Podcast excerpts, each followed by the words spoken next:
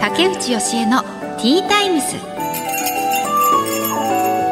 始まりました。竹内義恵のティータイムズ毎回大手企業からベンチャー企業まで経営者の方企業を代表する方をゲストにお招きして仕事へのこだわり時代を生き抜くヒントなどお話を伺います。パーソナリティは私竹内義恵が務めさせていただきます。今、えー、妊娠8ヶ月になるんですけれどもどんどんお腹が大きくなってきてで結構苦しいというか、まあ、歩きにくくなってきたんですよね。なので、まあ、今2歳の息子がいるんですけれども2人で一緒に遊ぶのが結構大変になってきて、まあ、公園とかねやっぱりどうしても一日中一緒にいる時とかは行かないと彼も遊びたい盛りなので公園行くんですけれどもで公園行って基本的にやっぱりママと遊びたいというか遊び相手いないんで ねあの私が相手をするしかないんですけどもいろいろこれやってあれやってみたいな感じでなんかすごい狭いトンネルくぐらされたりとか かがむのも結構今大変で「ごめんねママちょっとこれはできないな」とか言いながらであと戦いごっこがやっぱり好きになってきてしまってねやっぱ男の子ってそうなんですね。結構あのいとこがみんな男の子なので集まるとでちょっと年上というか4歳と6歳かなの男の子たちなので今のあの自分の息子よりもこうなんか、ね、遊び方がやっぱりもう本当に男の子って感じでみんなで戦いごっこをよくやってるんですけれどもそれからそこで触発されて息子もなんか私と一緒にいる時にこう乗っかってきたりあのダイブしてきたりぐるぐる回してみたいな感じでちょっと激しめなあの動きを要求してくるんですよね。でねあの思いっきりやってあげたいんですけれどもやっぱなかなかちょっと本当にちょっとやるだけで「はあはあはあ」って息もこう切れる切れやすくなっちゃってるのでちょっともう無理だみたいなのをすぐに、ね、切り上げちゃってちょっとかわいそうだなとは思うんですけどまあしょうがないですよね。ね夫はが一緒にいる時は本当楽しく遊べるので彼も夫がいるとすごく嬉しそうなんですけどはいちょっとしばらく辛抱してもらわないといけないなって思ってます。あと3ヶ月ですかね。3ヶ月ぐらいで生まれるのかな。うんどうなるのか。また生まれたら生まれたで、まうん、どんな反応するのか。ちょっと心配もありますけれども楽しみです。はいそんな感じの今状況になっています。結構お腹大きいです。さあ今回のゲストお一人目は株式会社デブ代表取締役の浅田祐介さんです。企業のコンサルティングをされている会社です。そしてお二人目が野村和弘税理士事務所の野村和弘さんです。あ税理士の方ですね。私も確定申告やるような今立場であるのでちょっといろいろお話伺ってみたいです。この後たっぷりお話伺います。最後までどうぞよろしくお願いします。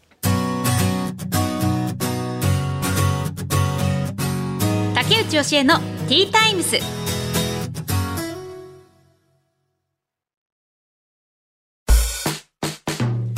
てここからは企業の代表の方をお招きしてお話を伺います。株式会社デブ代表取締役浅田祐介さんです。よろしくお願いいたします。よろしくお願いいたします。まずはプロフィールをご紹介します。浅田祐介さんは1994年生まれ長野県出身新卒で大手メーカー企業にエンジニアとして入社しプログラマーシステムエンジニアとして様々なシステム開発に従事されました。その後コンサルティングファームで企業のデータ分析活用 DX 推進を牽引され独立。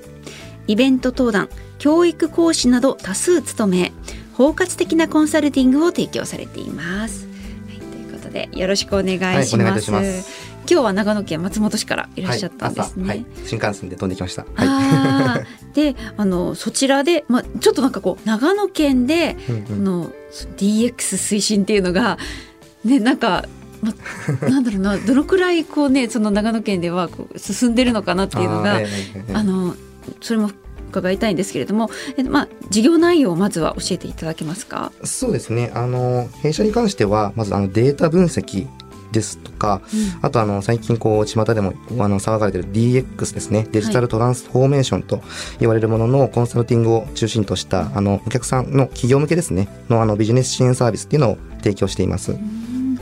DX っていうのはあの、ええ。あれですよね。私はもう DX とかも全部 IT 化の ね、と同じ同意義みたいな感じで捉えてるんですけれども、具体的に どういうことですか？DX そうですね。あのデジタルトランスフォーメーションですので、うん、まあ、あのアナログであったものをデジタル化していきましょうっていうような活動が、まあ、DX になりますね。例えばこうお医者さんだったらこれまで普通にこう手書きのカルテだったものを電子カルテに変えたりとか、はい、まあ、紙をこう電子化しようってだけでももうデジタル化ですし、はい。まあ、分かりやすい例で言うと、まあ、そういったあたりが、まあ、全部こうデジタル化をすることがまあ DX というような定義になってますね。やっぱりそういう需要っていうのは日に日に高まってる感じそうですね高まってますね、うん、長野県の方ではどういう会社がその依頼として来るんですか？そうですね。えっ長野県に関しては製造業がやっぱ多いので、うん、やはりこう、まあ、機械のデータとかをこう集めてこの機械壊れ壊れやすいなみたいなところとかをこう洞察していって、まあ、直していったりすぐ早く直せるようにしたりとか、まあ、そういったようなことをやってますね。これまでこう取れなかったデータとかを収集して、はい、あまあデジタル化でデータデータなのでデジタル化をして、うん、えー、まあ、インサイトを得ていこうみたいな活動はしてますね。機械がどうして壊れやすいのかっていうのを、ええこうデータ化するんですね。そうですね。例えば機械にこうセンサーとかをつけて、うん、揺れの動きとか振動とかまあいろいろあると思うんですけども、そういったものをこうデータとして蓄積していくと、こういう揺れが起きた時に壊れやすいよねみたいな傾向が見えてくるので、あのそうするとお客さんにもこう壊れやすいものを提供しなくなななるっていうこともありますし、まあ、そういった活動はあの DX の一つとしてやられてますね。例えばどういう製造業なんですか、まあ、あの長野県は結構あとプリンターを作ったりとかっていう企業さん多いのでそのあたりがメインになってますしあの私のお客さんでは長野県って1社しかいなくてですね、ね、ほとんどがやっぱ県外のお客さんなのであの県外にも含めて、はい、あの DX のサポートはしています。県っていうよりは、県外のお客さんが多いんですね。一応長野に拠点はあるんですけれども、はい、基本的には県外のお客さんが多いですね。どういう全国ですか？そうですね全国はいリモートで今対応できますので、はい、はい、あじゃあもうあまり関係ないんですね。そ、ね、の会社がある場所っていうのは。うん、えー、じゃあその、まあ、長野県だと製造業だけれども全体的なこう依頼としては何が一番多いですか？うんまあでも今 DX っていうふうにちょっとあの言ってましたけどやっぱデータを分析してあの洞察を得たいっていうお客さんが今一番多いですね。まあ、あの企業の中でいろんなデータ売上データであったりとかお客さんのデータ顧客データであったりとか、まあ、いろんなものがこう蓄積されているのでそこからこう何か洞察を得て、え次のアクションにつなげていきたいみたいなところのお客さんが多いですね。えー、その企業の売り上げを上げるためにそうですねこういうデータを取るとかですかね。えーはい、そうですねあももともと浅田さんはそのデータ分析がお得意でこう独立に至ったっていう話を伺っているんですけれども。データ分析得意っていうのはどういうことなんですかね？私そもそもデータを分析することがないので、まあちょっと難しいですけど課題があってからのえー、とデータを分析して最終的に結果を出す。その課題に対してどうしていけばいいのか、うん、まあ、どうすれば改善するみたいなところを、えー、と最終的に答えを出すのがすごい楽しくて得意だったっていうようなイメージですね。例えばどういうそのデータ分析ってどういうものがありますか、まあ、それこそ簡単な例で言えば売上になりますよね。でこの、えー、例えば売上のデータをこう年間で見てみると夏場はすごい売り上げが上がるけど冬場は下がっちゃうから冬場に何かこう施策を打ったりとかキャンペーンを打ったりしようみたいなところのかいあの活動の改善にこうつなげていくみたいなところですかね。はいはいはいはい。そういうのってこう個人ではなかなか気づけないところなんですかね。えー、そうですね。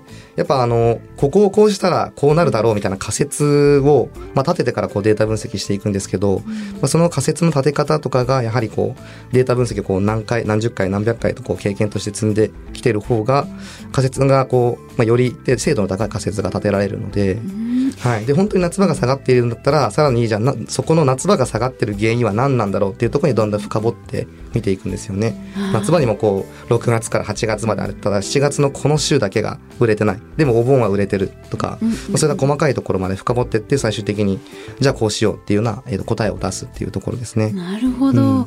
あそれ今聞いてると本当に単純に数字をうまく分析するとかじゃなくて、え。結構その経験とかその人のなんかこう思考みたいなのがかなり思考力っていうのは非常に多分大事なんですねま。すね。えーへえそれはちょっと知らなかったです。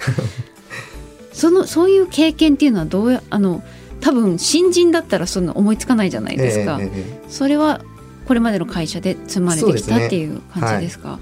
まあ、あのやっぱ企業向けのコンサルティング会社やってますので、まあ、いろんな業界のいろんな状況をもういろんなものを見てきてるので、うんその中からあこのパターンはこうありえそうだなみたいなところとかを全部こう予測が最初に立てられるようになったっていうのはありますね。まあ、なのでやっぱ経験っていうところは、ううんん、強みになってますね。これまでのこうこう自分の中ではまあまあ難しかったとか印象的なこととかこれうまくできたなみたいななんかこうおご依頼ってありますか？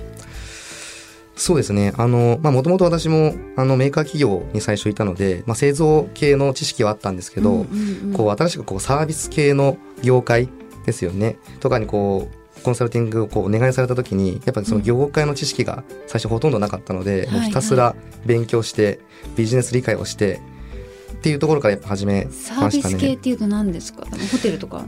もそうですし、えっとお客さん向けにこう商品を売っているとか、はい、あのそれこそあの広告代理店とかああいったところですかね。そういうのは一から勉強しないとそうですねいけないん。ですね。はい。ねでもゲームを売っていたりとか、うんうん まあそういった企業さんもあの支援させていただいてますけど、やっぱそそういった企業さんってマーケティングっていう観点、もどうやったらこう物が売れるのかっていうところを、あのまあ考えていく企業さんですので、うん。そのあたりこうビジネス理解とかをしっかりして、どうすればこう価値を提供できるのかっていうところは、まああの本当にひたすら本読んだり、はい、勉強しましたね。ああ、だいたい一社につきどのくらいの時間をかけるんですか？基本的にはあの月次の、まあ、月ごとにこうコンサルティングをしているんですけれども大体一社こう4 5 0時間くらいの、うんえー、と稼働で毎月支援させていただいてますね。四五十時間。はいなので今1週間 8時間こうフルに使うみたいな形ですけどはいそのはいその日によって前後はあるので、まあ、この週はちょっと5時間だけ稼働しようとかうんうんうんで次の週は10時間稼働しようとか、まあ、そういった形でお客さんの依頼に応じて稼働時間はこう決まってくるような感じですね。へえなんで気軽に相談したい時に相談してくれとか使っうんうんうん。使いたい時に使ってくれみたいな、うんはい、働き方、まあ支援の仕方になってますね。えー、じゃあ結構あの長期であそうですね見ていはい。く感じなんですか？長期ですね。あのデータ分析であったり DX っていうのはもう短期的にまあ短期って言ったのはこう1年1年以内にはこう実績が出るものではないので、ああそうまあ、そこは一朝一夕にできないというところで、うんうんやっぱ2年3年くらいを、まあ、ちゃんと見据えてやっていくっていうのが大事ですので、うん。まあ、長期でやってますね。えー、じゃあ結構長い付き合いになるというかそうですね、うん、割とねあの23年は一緒にやっていく感じなんですね。なので契約してからもう、うん、ずーっと続いてますね。今のお客さんとも。はい、えーあの浅田さんの仕事のこだわりええええって何かありますか？仕事のこだわりに関しては一番のこだわりは、はい。やっぱ500点の仕事をするっていうところにこだわってまして例えばこう100点満点の仕事を与えられた時に120点出しますってこう言う人とかいるんですけど120点では全然こう甘いと思ってましてでもう500点の仕事をするってもうとにかく他人と比べられないくらいの圧倒的なレベルで、まあ、そのレベルでこう仕事をするっていうことにこだわってますね。うん。ん。まあ、それがこう必然的にこうお客さんの満足度とかあと社内外における信頼獲得っていうのにつながってくるので、うん。まあ、500点の仕事をしたいと思ってますね。うーんえーなんかこうお話ししてるとすごいこう集中力がすごそうですね、あ浅田さん。そうですか。うんううん。ん、なんか一つのことをものすごいこう深く丁寧うんにうんうん取り組みそうな感じが、ええもうこのラジオへの取り組みから方からも現れてるというか。そうですね。ちょっと仕事はやっぱ何何に対しても雑にはやりたくないので、うんうんうんはい。もうやれることはもうやって挑みたいっていう感じでしたね。ああいや素晴らしい。私も見習わなきゃって。えー、これからの夢目標ってありますか？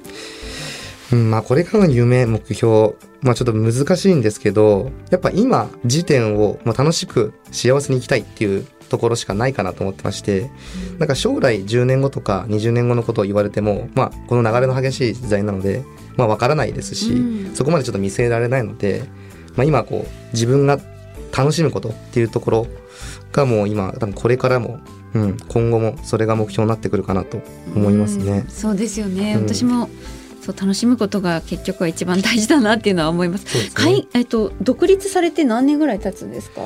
今えっと4年目になりますね。4年目、はい、どうですか？これまでずっと長年ねあの大企業とかでお仕事されてきて、今独立されて。いややっぱ楽しいですね。はい。うんうんうん。どういうところに楽しさを感じます？まあこう制限がないというか自分の思った通りにいろいろできるっていうところが一番うん楽しいですし。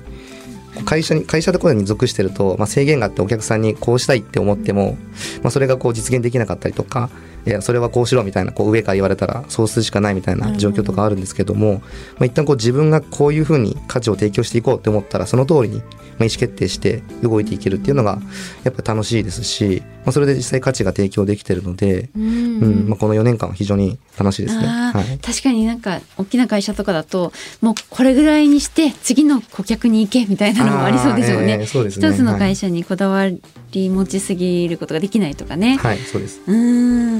いやあのなんかいっぱい書いていただいてるんですけどあのすごいあの本当に何ページもこの。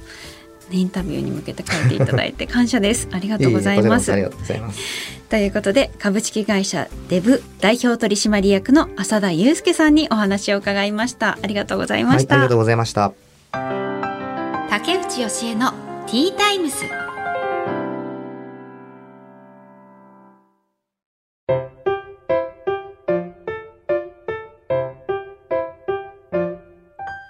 次のゲストをお迎えする前に本日の一品です。今回はマルシェ・デュ・プティフール・ジョアンのプティ・クイニー・アマンです。はい。クイニー・アマン、なんか聞いたことはありますね。こう聞いたけど自分から発したことないですね、この名前。クイニー・アマンね。なんか聞いたことある。パン屋さんとかでも見かけるかなうん、あ、なんかフランス・ブルターニュ地方の伝統菓子をちっちゃなサイズにしてるんですって。これはねサクッと香ばしいキャラメリゼした表面とバターの風味が特徴です。じゃあちょっといただきます。まずコーヒーから。うん。はい。でおおあ本当だ。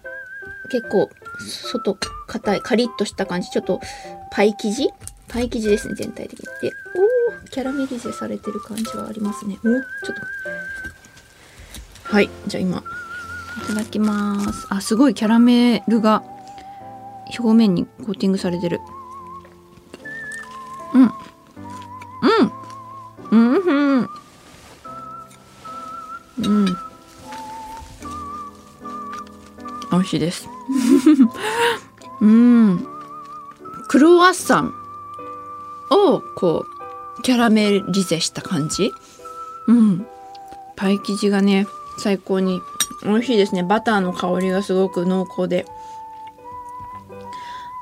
ちっちゃいサイズだからもう全然全部いけちゃう。結構こういうのってまあ割と味がこう濃いめだからフルサイズだとおちょっと大丈夫かな？カロリーとかって気になっちゃうんですけどプチサイズだと嬉しいですね。これなら全部食べても罪悪感ない。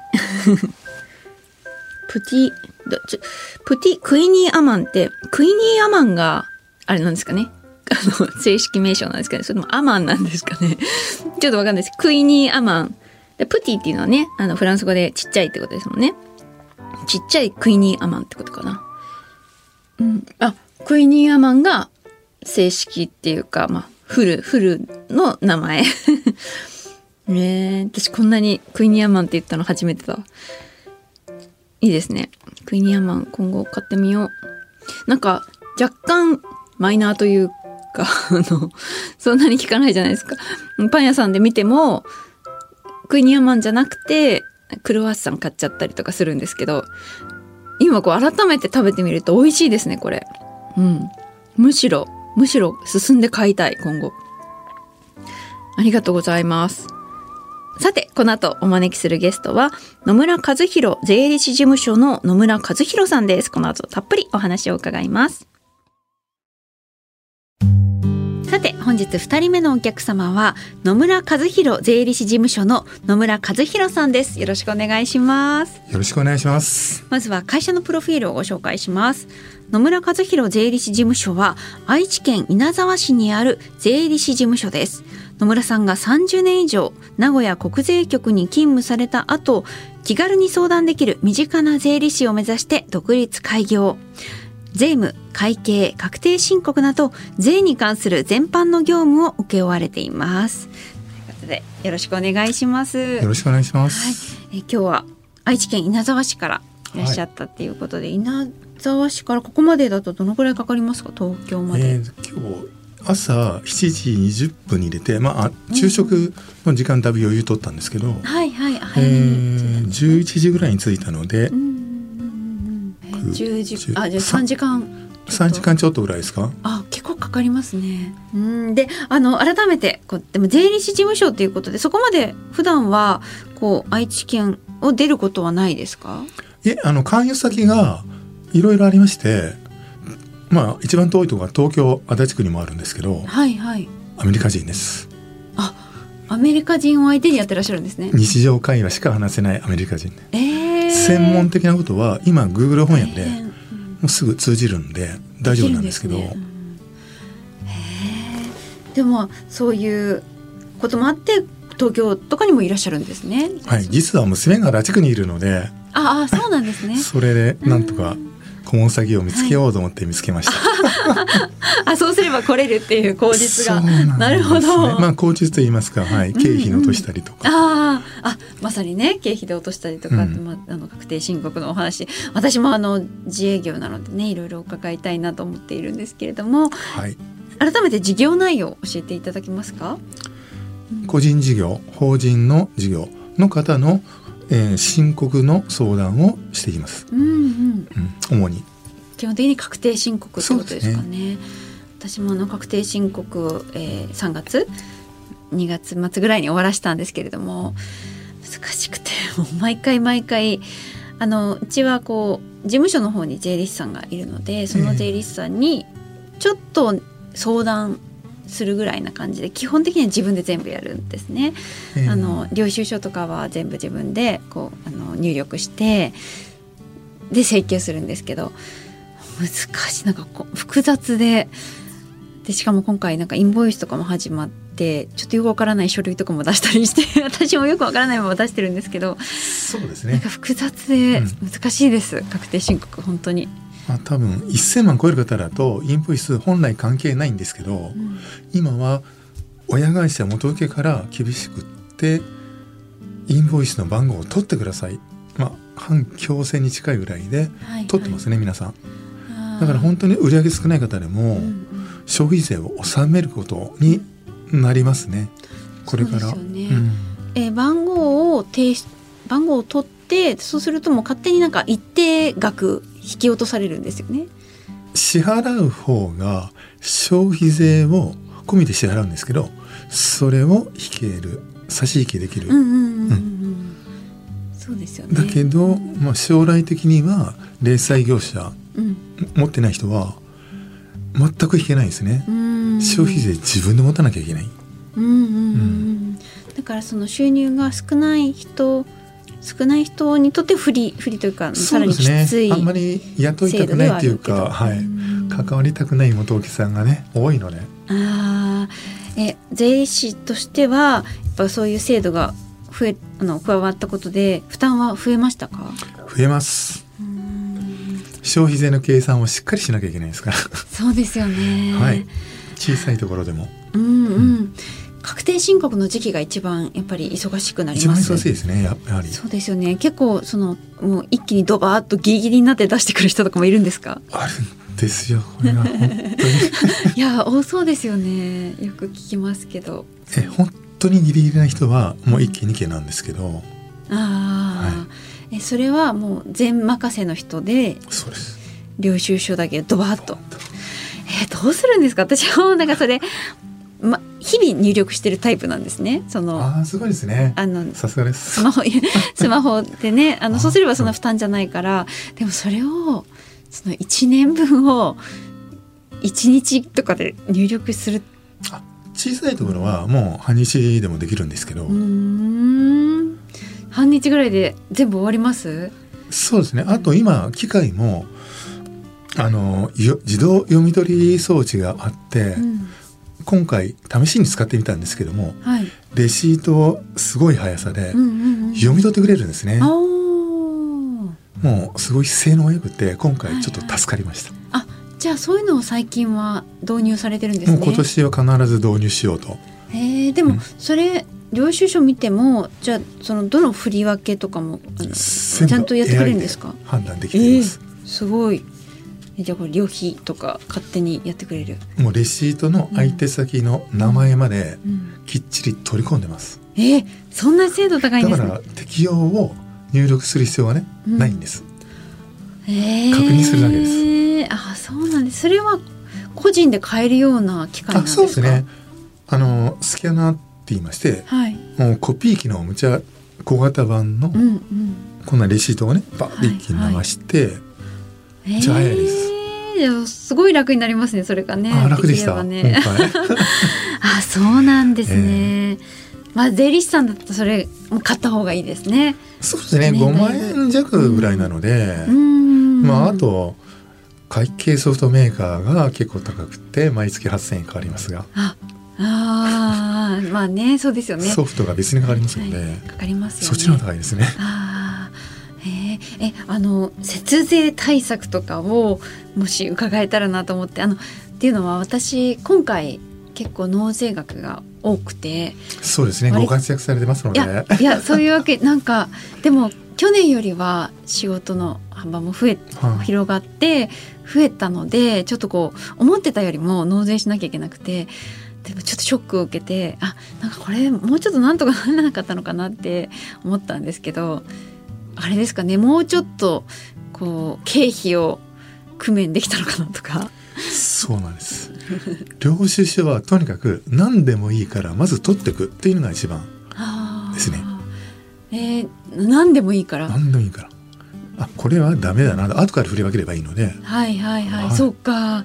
私なんかこれダメだなみたいな感じで勝手にねうん。捨てちゃったりしてます、ね竹内さんのようなお真面目な方はダメだろうなって思っちゃってね損しちゃうんですよ、そのために私税理士がいるんです。えー。ねえ意外といけるってことですか？意外といきまうす、ーん。ままず領収書をとりあえずな全部取っとく。そうです。あとは何何があります？あとご自宅のやまあ賃貸でも家賃が一部経費になります。ああはいはいはいはい。うん。あそれはあの、ね。事務所の税理士さんが、はい。はい。ちゃんとおっしゃってたので、そうですね、まあ家一部だけ賃電気代ねはい。とかですね、はいはい。すごい意外ですよねそれもね。うん。うん。ああとなんかあります？全部聞こうとして。まああと車も一台ぐらいは。え？そうなんですか？あのたまにはね取材とか、はいはい、まあ、こちらに来る使います使います、うん、使いますよ、よね、あの移動費移動に使いますよね。90%ぐらいは大丈夫です。私去年車買ったのに。去年ですか？今年はい出ましたよね、申告で。辛い。車なんて一番経費が大きいので割合が。はいはい。やっちゃいましたね、うん。訂正できます、え？5年以内は訂正できますのではい。公正請求というやり方がありましてはい、計算のし直しをするんですね。うん、それを税務署に出すと税務署が見てくれてあこの車の減価償却入ってないんですねわかりましたって、まあ、他のところも見直すんですけど、はいはい。うん、完封になりますよ多分。えでもめんどくさくないですか？そのその手続いやきー自分でやる大丈夫。とめんどくさいですよ、はいですよね。あでもちょっと相談してみますそれは。でも今は税務署もそんなに忙しくないのでちゃんと予約してうん。この車抜けてましたで多分減価償却は結構難しいのではいはい改めて確定申告の書類を出し直さないといけないですか？そのいや今も今やったのに不足したものだけをだ持っていけばいいです。そうなんだ。えー、ちょっとそれはややっときます。だから諦めなくて大丈夫です。諦めないでも後からでもいけるんですね。いけます。意外と知らないものですね。はい。そのためにはい。独立しましたから。そっかとてもためになります、はい。なりましたすでに。えあのちなみに私のような人を面倒見るとするとおいくらぐらいかかるんですか税理士さん。うん最低で月3万とは言いますが、えー、それはすごい安いですよね。あそう言っていただけるとすごい嬉しい。えー、でもえでも田舎田舎へ行くとはい。大体2万円ぐらいからなんですね。月ですか？月2万円。あでもそうか。年間で26万4千あー円税込み。そうかそうかそうですよね。月月に月です。3万あそうかそうか。はいはいはいはい。なそこそこいきますよね。そうですね。うんうん。だけどあの私どもがやる場合は個人の方だと青色申告特別控除で電子申告すると65万円引けるんですね。うんそうですね。そうするとあの税率の高い方ですとはい。まあ20%だったら単純に節税13万円そっかそっか。なんです。うーん。はい。税率3割の方だったら19万5千円。はい安くはないります、うん。だから税率報酬が出てあーちょっと足りないですね。ちょっと、うん。あだから青色申告してればそのお金返ってくるからその分のお金を税理士さんに使うと結まあ果的にはそんな、楽できるかなっていうことですね。んきつくないですよねってことですよね。うーん。確かに。私は今そんなにほぼ個人でやってるので、ても大変ですね。そう一番なんか2月1月ぐらいからちょっとこうああってなっていな何月ぐらいがからお忙しくなりますか？本当に忙しいのは2月後半ですねああまあねもう連。日連夜もう夜中までやってますえー、逆にそれ以外の月っていうのはどういう生活を送ってらっしゃるんですか？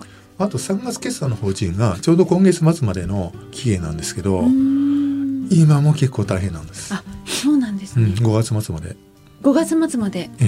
ええ、あと何日もないですよね、はいはい、はい、まだやってないですえ、それ 住んでないです何のためなんですか？法人の確定申告が2ヶ月以内なのでああ、そうな3んですね月までの、法人の。うん、12月じゃなくてね3月決算の法人、まあ、世間一はいはい般大きい会社、みんな3月なんですけど、はい、そうですよね。うん、ああ、それが五月までなんですね。出さなきゃいけないあ、そうなんだ。えー、私たちは三月までに15出さないといけないですけれども、法人の場合はは五月なんですね。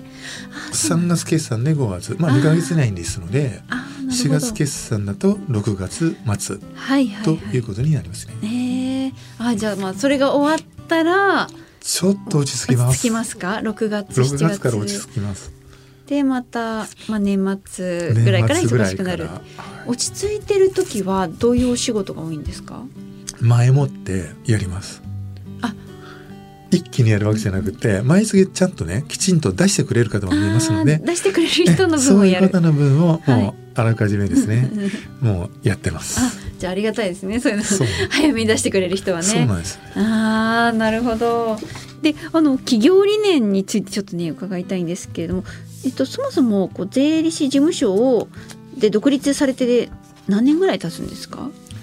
えー今年、えー8月でちょうど丸9年になります。おーあもうすぐで10年ですね。そうですね。来うんえー9月以降10年目に入ります。うん企業理念は何かありますか？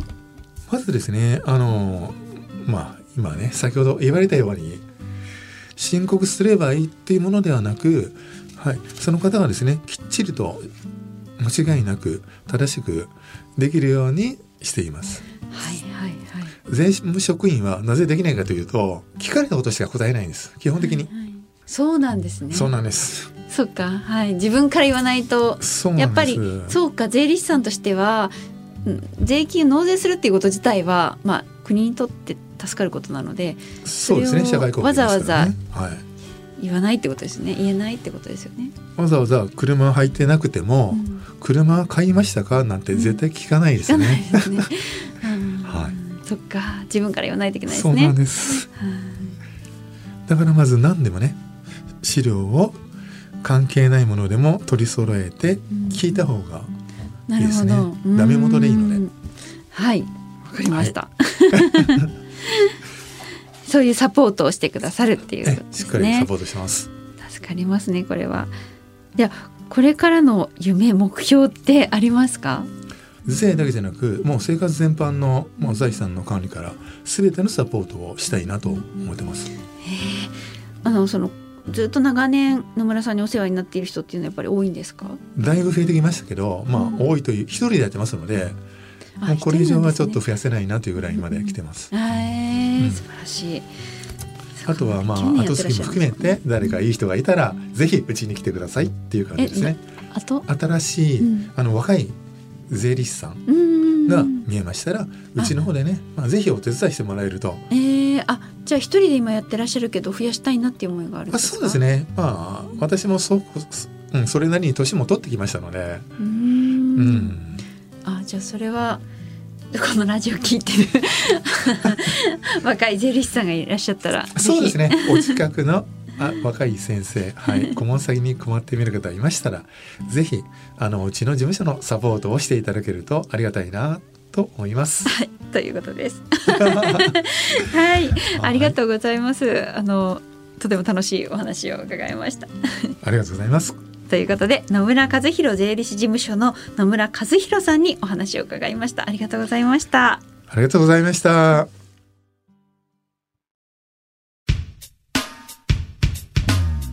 竹内教えのティータイムズ。そろそろお別れの時間となりました。えお一人目が株式会社デブ代表取締役の浅田祐介さんでした。え500%のコミットメントで答えたいというふうにおっしゃっていましたねあの本当にその言葉通り今回のラジオに関してもすごい用意してくださっているのが伝わってきて何ページもねあの整理して書いていただいていてなんかでもこういう方にねお仕事をお願いしたいなっていうふうに思いました。ねすごい細かくケアしてくれそうですよね。ちなみにあのね今 DX 何でも DX ですけれどもの今一番の流行っていうんですかね流行りは AI やっぱり AI だそうです。であの浅田さんもご自身でこうプログラミングも、ご自宅でできるのでその AI のプログラミングとかもやったりするそうです。すごいですね家でできるんだと思ってそういうプログラミングちょっとあまりにも違う世界すぎてよくわかんないけど家でできるんだっていうことに感心してしまいました。うんはい、そしてお二人目が野村和弘税理士事務所の野村和弘さんでした。ね、あの直接税理士の方とお話できて、まあ、税金はねあの基本的に納めないといけないものですけれども正しい知識を持った税理士さんにアドバイスをいただきながらやっぱりやるのがねいいよなって改めて思いました。うん、やっぱ素人だとねちょっと知識が足りないというかわからないことがあまりにも多すぎて税理士さんは大事ですね。うん。私も本当に分からずにやってる部分があるので税理士さんの力を借りながらこれからも頑張っていきたいと思います。確定申告。はい。ということで竹内教えのティータイムスはお時間となりました。お相手は竹内教えでした。また次回お話ししましょう。